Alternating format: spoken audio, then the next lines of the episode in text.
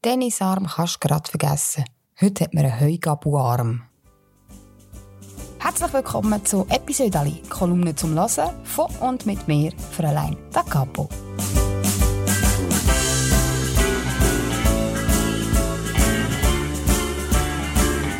Seit 2015 schreibe ich jede Woche eine Kolumne für die Schweizer Familie. Und das füllt mir inzwischen einen ganzen Ordner. Und diesen Ordner nehme ich jetzt vor und lese euch ein Episode daraus vor. Ich lese eine Kolumne aus dem Jahr 2020 und die heisst Ballistik. Mit meinem Mann stimmt etwas nicht. Der hat einen Tennisarm. Wie spielt er gar kein Tennis?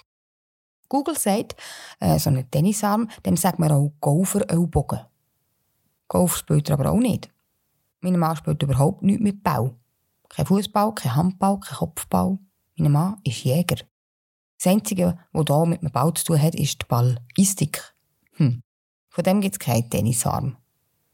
Von dem gibt es doch keinen Tennisarm. Mein Mann könnte aber einen berufsbedingten Heugabu-Arm haben. Oder von mir aus auch einen Trompetenfinger. Schließlich ist er in der Feldmusik. Aber doch kein Tennisarm. Zu allen Männern ist es sein linker Arm, der Tennis hat.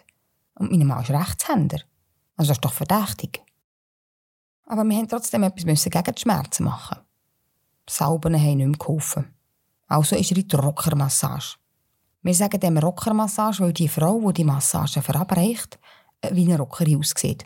Und meine Mann hat mir versichert, wenn sie massiert, dann tut es auch genauso weh, wie wenn man von einer Rockerin massiert wird weil wir uns nicht allein auf die Rockermassage verlassen wollen, haben wir noch etwas anderes ausprobiert.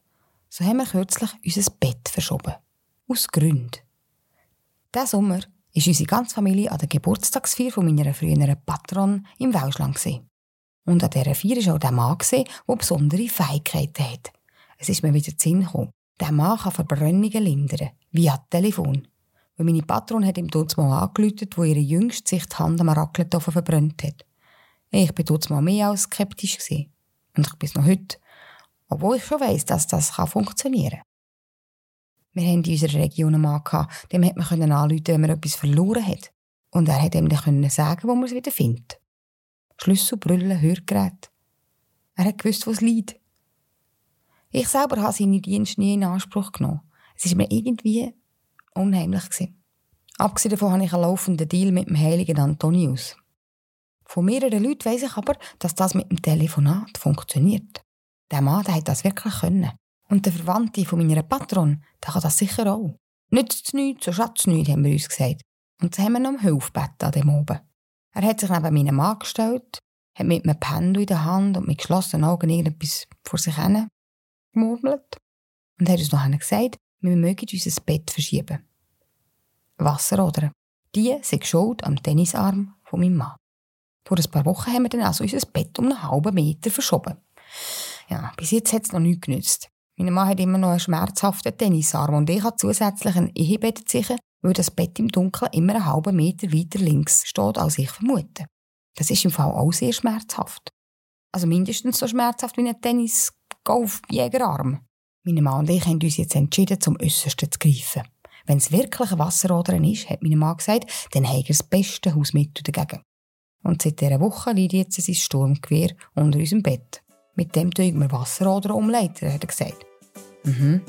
Man muss einfach ganz fest daran glauben. So, das war es, mein Episode von dieser Woche.